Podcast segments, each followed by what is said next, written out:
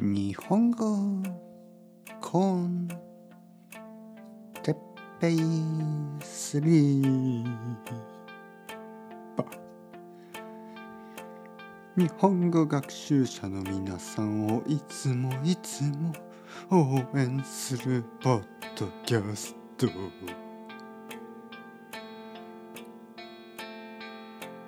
今日はえー、っと何にしようかな、えー、国際線に乗ることについて、はいはい、これにしますか。国際線。はいはいはい。皆さん元気ですか。日本語コンテッペスリープ。えー、っとまあリクエストトピックですよね。あのスリープのこの時間はリクエストトピックが結構楽しい。ですね。なんかこう前も言ったかもしれないですけど朝のポッドキャストとか昼のポッドキャストはちょっとこう自分が言いたいことがあるんですよ。でも夜はなんか 自分が言いたいことはもうなんか一日中話してたからもうなんか全部言っちゃったなって感じがしてね、えー、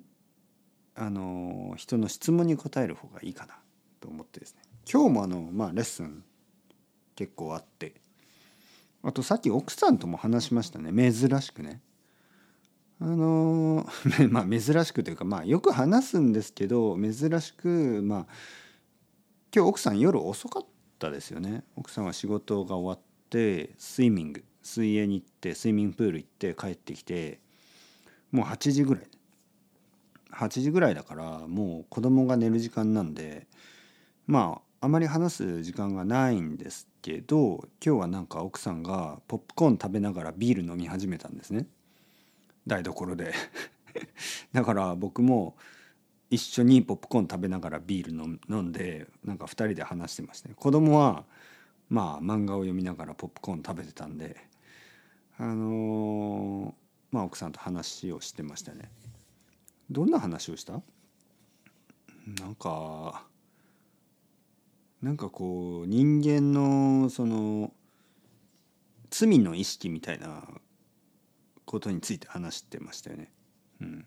奥さんがなんかいつもポップコーンとかビールとかそういったものを食べたりあとはケーキとかチョコレートみたいな、まあ、そういうものを食べる時にいつもなんか言い訳をするんですよね。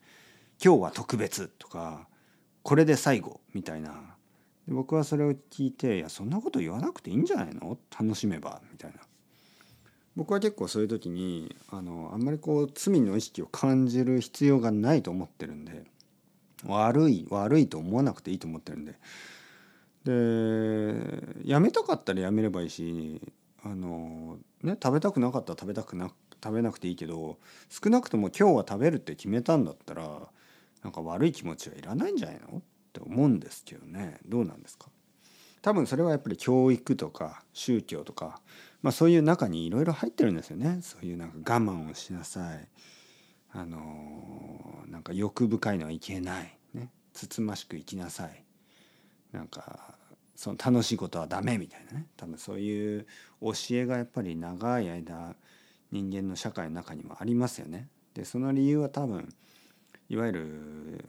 管理者というか支配者というかね、まあ、そういう人たちまあ、大人たちですよね大人たちがコントロールしやすい人間を作るためですよね。僕の子供もちょっとこうあれが欲しいあれあれあれしたいこれしたいってなんかやりたい欲が大きすぎるから親としては疲れちゃうんですよね。だから我慢を教えるんですけどそもそも我慢を教えすぎるとじゃあなんかこう何かしたいことありますかっていうと何もないみたいな大人になってしまうでしょ。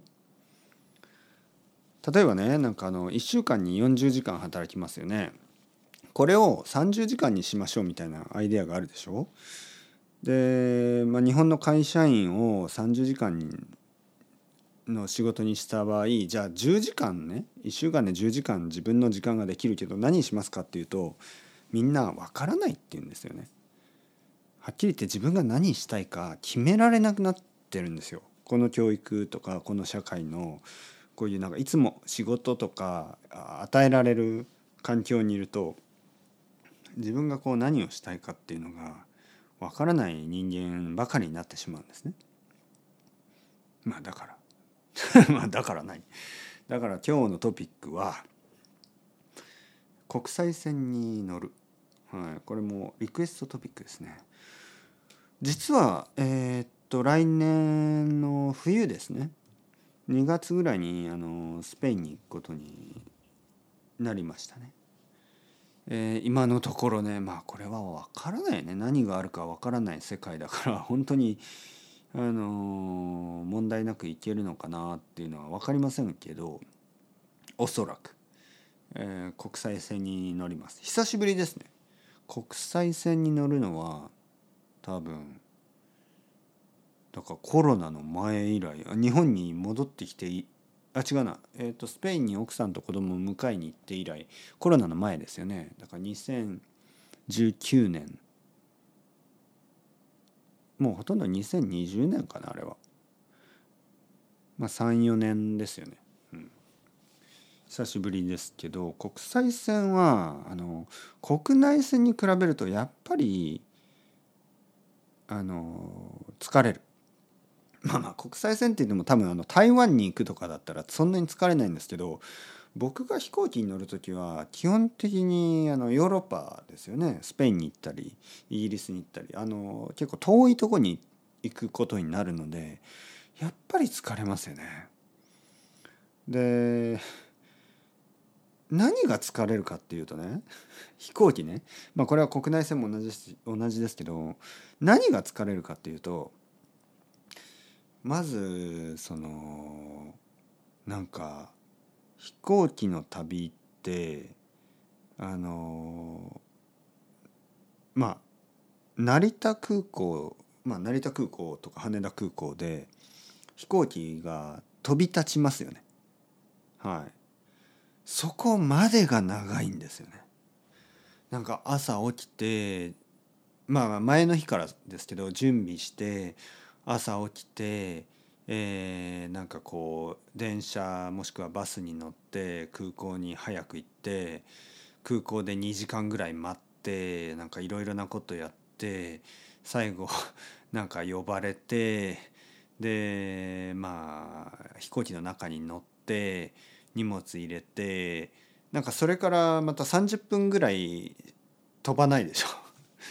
で飛び始めたところであ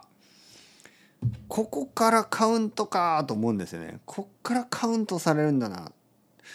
例えば東京からまあバルセロナだと全部で20時間近くかかるんですよね本当にほとんど20時間ぐらい飛行機と待ち時間ねでもその20時間っていうのは実は空その日本を飛び立つ飛行機飛び立ってからバルセロナへ着陸するまでなんですよね。でもなんかそその飛び立つまでが長い気がするんですよね。やっと飛び飛び立つの？こっから20時間なの？って思うとすごい疲れる。はい、というわけで 国際線は疲れるそして疲れるのはあの飛び立つまでが一番疲れるという話でした。はい、というわけでなんか今日はあの夜のポッドキャストなのにちょっとエクサイトしてしまいましたね。はい、というわけで、あのー、皆さんゆっくり寝てください。また今度違うトピックで会いましょう。それではチャオチャオアストレゴまたねまたねまたね。